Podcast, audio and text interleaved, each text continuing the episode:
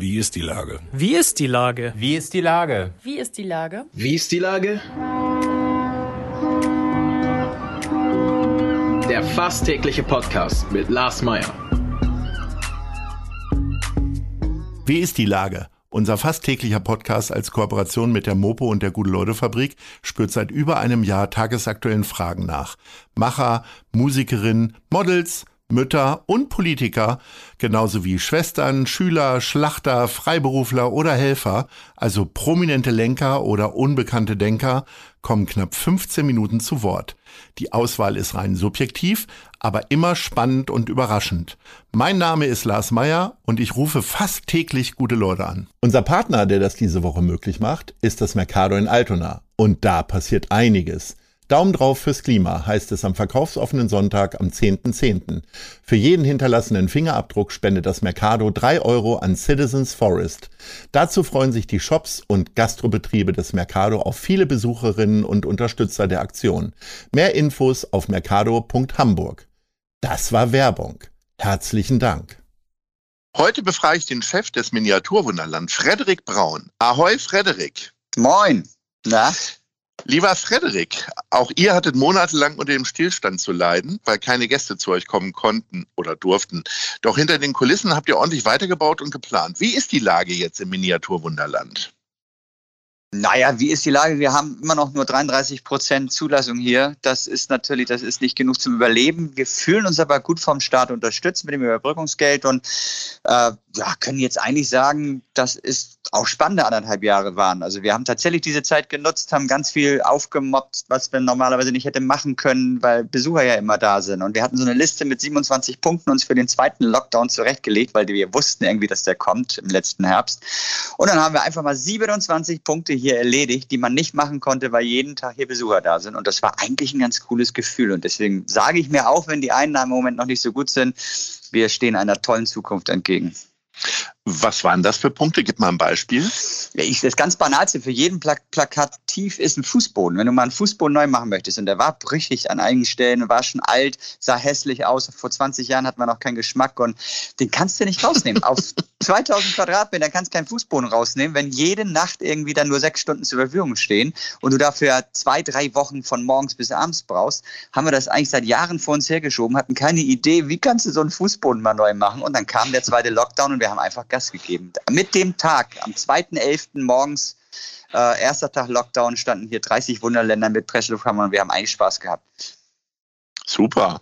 Äh, jetzt frage ich mich natürlich, wenn ihr vor 20 Jahren noch keinen Geschmack hattet, wann ist denn bei dir der Punkt gekommen, dass du Geschmack hattest?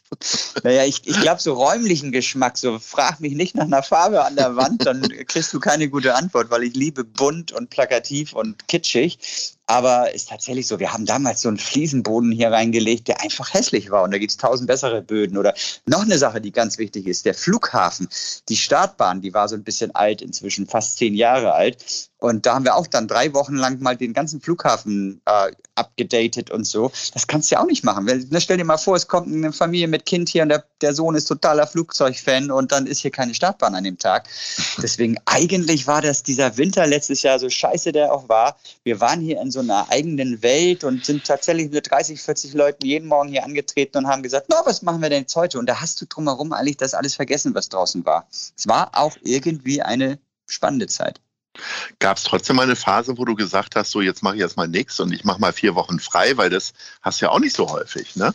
Das kann ich nicht. Ich bin kein, also es ist tatsächlich so, ich bin mal in Neuseeland vor drei, vier Jahren gewesen und das war tatsächlich so, dass ich mit ganz gemischten Gefühlen in den Urlaub gefahren und gedacht habe, ich kann das gar nicht. Sechs Wochen raus aus dem Wunderland. Ich konnte es dann doch, aber das hat Überwindung für mich gekostet. Und aber im Lockdown, ich wollte jeden Tag hier sein.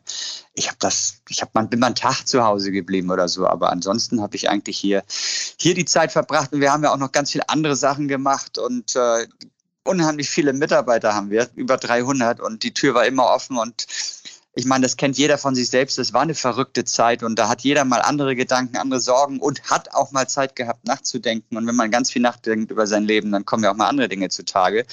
Und eigentlich habe ich die Hälfte meines Tages immer mit Wunderländern verbracht und ja, über deren Sorgen, Ideen, Vorschläge. Es kamen ganz viele tolle Ideen in der Zeit. Es war eigentlich echt nicht langweilig und es war auch kaum möglich, irgendwie ja, mal einen Monat zu Hause zu bleiben. Was hat sich denn bei dir äh, geändert durch das viele Nachdenken oder durch die vielen Gespräche? Was wird bleiben für dich? Die Nachhaltigkeit ist äh, tatsächlich, kann Corona was auch für die Welt bedeutet haben. Wenn wir mal überlegen, was für ein Kommerz wir in unser Leben gebracht haben. Es gab nur größer, weiter, schneller und dieser entfesselte Kapitalismus, der eigentlich ja immer ungebremst weiterging, geht auch in bestimmten anderen Richtungen jetzt natürlich online auch noch wieder los und weiter durch den Corona-Effekt. Aber ich glaube schon, dass wir alle auch mal gemerkt haben, dass es wichtigere Dinge im Leben gibt. Und wenn von diesen Dingen mal wieder ein Buch zu lesen, das ist endlich mal wieder ein Buch zu lesen. Basteln, Modellbau hat den größten Hype aller Zeiten gehabt in der Zeit. Aber was ist Basteln? Basteln ist für Motorik ganz wichtig. Ist eine ganz andere Art von Beschäftigung, als wenn du irgendwie vor der Spielkonsole hockst und so weiter. Da sind so eine ganze Menge Dinge, die, die vielleicht auch was Gutes für uns, für unsere Welt auch bedeuten könnten, wenn wir davon was ja, behalten und nicht in unserer Schnelllebigkeit das alles wieder morgen vergessen haben. Hast du denn für dich ein ganz anderes Hobby entdeckt? Also hast du auf einmal eine Carrera-Bahn zusammengebaut zum Beispiel? nee, aber es ist tatsächlich so, dass ich aus meinen beiden Jungs, die mit Beginn des ersten Lockdowns vier und fünf Jahre alt waren, echte Fußballtalente gemacht habe, weil ich jeden Tag eine Stunde eher nach Hause gekommen bin und wir wirklich anfänglich aufs Garagentor mit Plastikball geschossen haben. Die können schießen wie sonst was, weil sie einfach mit mir jeden Tag Fußball gespielt haben. Und äh, das ist ganz, ganz toll zu sehen, dass man Talente mit Zeit echt fördern kann. Ne? Und die Zeit ist uns in unserer Welt ganz viel abhanden gekommen und wir hatten sie plötzlich. Also innerlich träumst du schon davon, dass deine Jungs irgendwann beim HSV spielen werden. Du bist ja glühender HSV-Fan. Äh, wie ist denn da die Lage für dich gerade so?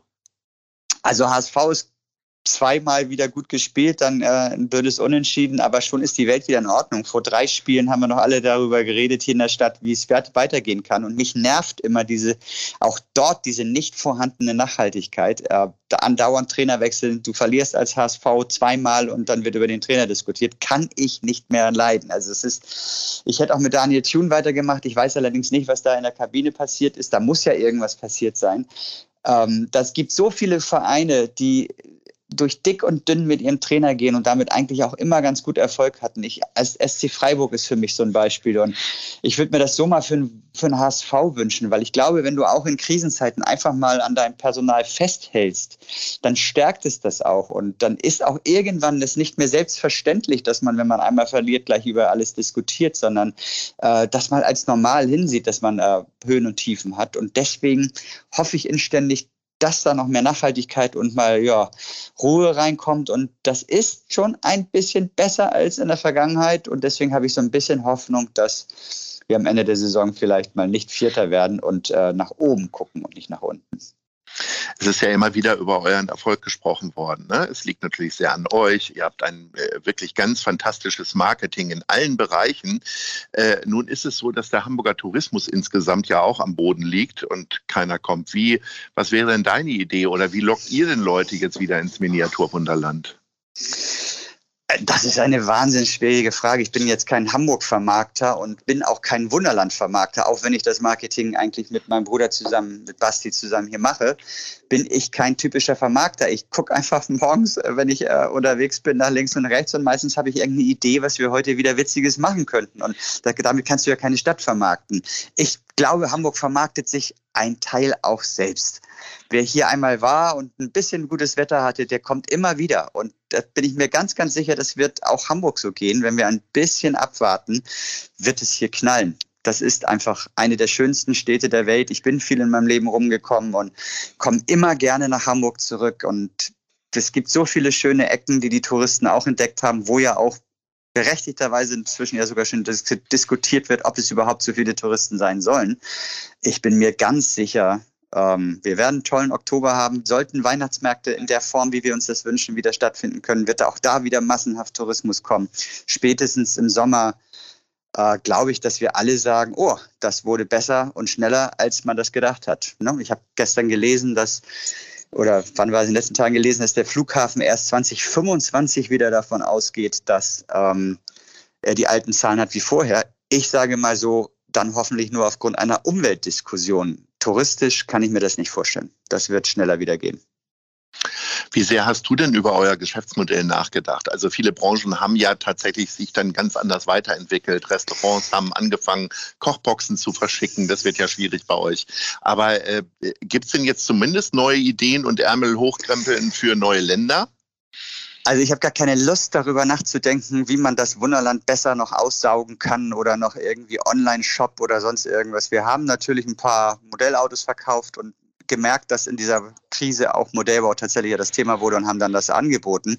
Aber das Wunderland ist das Wunderland. Es lebt von ein Eintritt, es lebt davon, dass Gäste hierher kommen. Und da habe ich mir tatsächlich viele gedacht, oder wir hier ganz viele Gedanken gemacht, weil wer schon mal im Wunderland zu einem normalen Ferientag oder so war, weiß, dass das Wunderland auch für voll steht. Man steht dann teilweise am Flughafen in drei Reihen und wartet darauf, dass A380 startet oder so. Und die Frage ist tatsächlich, die wir uns stellen, wann mag der Besucher wieder in drei Reihen am Flughafen stehen?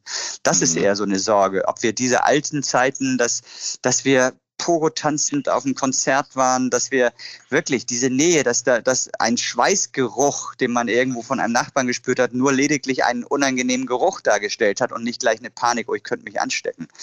Äh, dass das wieder so wird wie früher, da mache ich mir so ein bisschen Sorgen. Und ja, das ist natürlich fürs Wunderland dann schon ein Problem, wenn es nicht mehr so voll sein kann wie früher. Und wir schauen mal. Also ne, wir merken das selbst. Du gehst plötzlich in Schleswig-Holstein in ein Restaurant, wo seit ein paar Tagen äh, nichts mehr gilt. Ne? Und da stehen die Tische mhm. dicht an dicht. Äh, keine Masken bei den Kellnern und sonst was. Du gehst mit einem ganz verstörten Gefühl rein, setzt dich hin, guckst nach links und rechts, wunderst dich plötzlich darüber, dass du die Gespräche links und rechts verstehen kannst und findest das irgendwie ganz merkwürdig. Und nach einer halben Stunde hast du das vergessen. Das ist mir so ergangen. Nach einer halben Stunde habe ich das genossen. Es war wieder wie früher.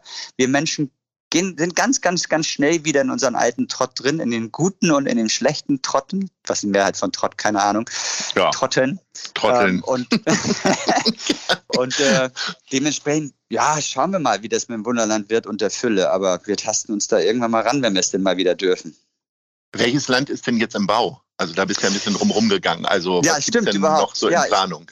Du meinst, ich darf Werbung fürs Wunderland machen? Mach ja, natürlich, selbstverständlich. Die, das bauen, ganze Gespräch ist Werbung fürs Wunderland. Wir bauen natürlich gerade an allen Ecken und Enden, weil Monaco immer noch nicht fertig ist. Modellbauerisch ist Monaco eigentlich schon fertig, aber Gerrit baut da eine Formel-1-Strecke, die es in sich hat. Wenn das was wird, werden diese Bilder um die Welt gehen. Da soll wirklich Formel 1 mit so günstig kleinen Autos wie von Geisterhand immer unterschiedliche Rennen fahren. Das funktioniert mit einer ganz speziellen Technik, die immer noch nicht fertig ist. Und deswegen haben wir zeitgleich angefangen, die Provence zu bauen auch schon nahezu fertig, unsere Brücke mit einer Ausstellung zu versehen, und zwar die Farben der Welt, so diese berühmten Bilder, die man von oben kennt im Internet und so, haben wir an der Seite so 25 Meter, immer ein Meter so ein neues, schönes Bild dargestellt, ist auch fast fertig und wir eröffnen, wenn alles glatt geht, am 1.12. so ungefähr in dem Dreh Rio de Janeiro ist zwar nicht riesengroß, es ist 40, 45 Quadratmeter, aber es ist der Auftakt von unserem Speicher drüben. Dann geht man das erste Mal über diese sensationelle Brücke und kommt drüben an. Rio ist dann fertig Ende des Jahres und ja, und dann gleichzeitig noch eine Geschichte, die wahnsinnig schwer zu erklären ist. Das ist Schrumpf dich ins Wunderland. You'll be heißt es der Fachbegriff, weil den haben wir mit Europapark zusammen gemacht. Eine Virtual Reality Experience. Das war schon so, ich sag mal so, jeder mal so gedacht hat, ich wäre ja gerne mal in dieser kleinen Welt. Ich wäre mal eine kleine Figur gerne, zwei Zentimeter groß. Geht dann mit einer unfassbaren Technik, so ein Brillenrucksack, so Trackern am Körper von, ich sag mal, 10 bis 80 geeignet. Eine unfassbare Geschichte, wie man sich virtuell ins Wunderland schrumpfen kann.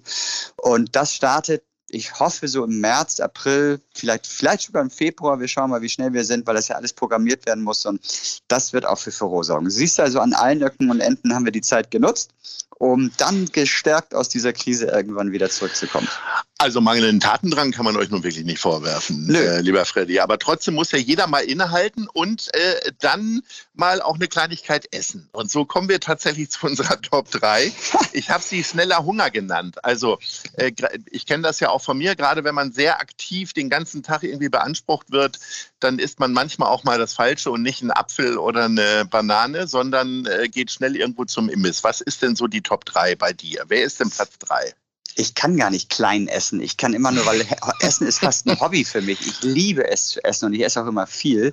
Ja, Drei das sieht man nur nicht. Bei mir schon. schnell zum Essen. Also, ja. Ah, oh, da fällt mir eins ein. Ich bin absoluter Franzbrötchen-Fan. Sogar, dass meine Frau hat mir mal zu Weihnachten ein eigenes designtes Franzbrötchen-Hoodie geschenkt. Ui. Ja. Ähm, und da gibt es im, in der Wandelhalle, ich glaube, das heißt Franz and, Franz and Friends, Friends oder so Franz ähnlich. Genau, Franz ja. Friends von nur hier. 30 verschiedene Franzbrötchen, alle matschiger als das andere. Und das ist herrlich. Das liebe ich über alles. Würde ich sogar okay. fast auf eins setzen. Wenn ich mal im Hauptbahnhof bin, bin ich Dann immer da. Dann fangen wir jetzt mal andersrum an. Ausnahmsweise bei dir. Also Platz 1 ist Franz und Friends. Dann Franz Platz 2. Dann aus meiner Kindheit. Ich glaube, es war einer der ersten Krockläden, die es in Deutschland zumindest gab. Also habe ich als in meiner Jugend schon gehabt und ist immer noch für mich, wenn ich da vorbeikomme in der Station, sich einen Krog rauszuholen. Das heißt Croc du Nord, ist im Schulweg. Mhm. Und wenn wir schon so bei richtig schön dreckigen Essen sind, weil es bisher ist Franzbrötchen, Krog, mhm. ist, ist der dritte auch noch wieder so richtig schön dreckig. Das ist, ähm, heißt glaube ich, Dönerbox mit Pommes. Döner und Pommes im Lattenkamp gibt es so einen Dönerladen. Im U-Bahn Lattenkamp. Mega. Mega. Ich glaube, Dönerboxen gibt es hier in der Schanze auch, aber äh, den Lattenkamp notieren wir uns mal. Lieber Frederik, äh, es war wirklich ganz wunderbar, sehr inspirierend, wie immer mit dir zusammenzukommen. Und äh, ich bedanke mich recht herzlich. Ich wünsche euch ganz viel Erfolg für eure Sachen und äh, drückt die Daumen. Ahoi. Danke, danke gleichfalls. Dieser Podcast ist eine Produktion der Gute-Leute-Fabrik und der Hamburger Morgenpost.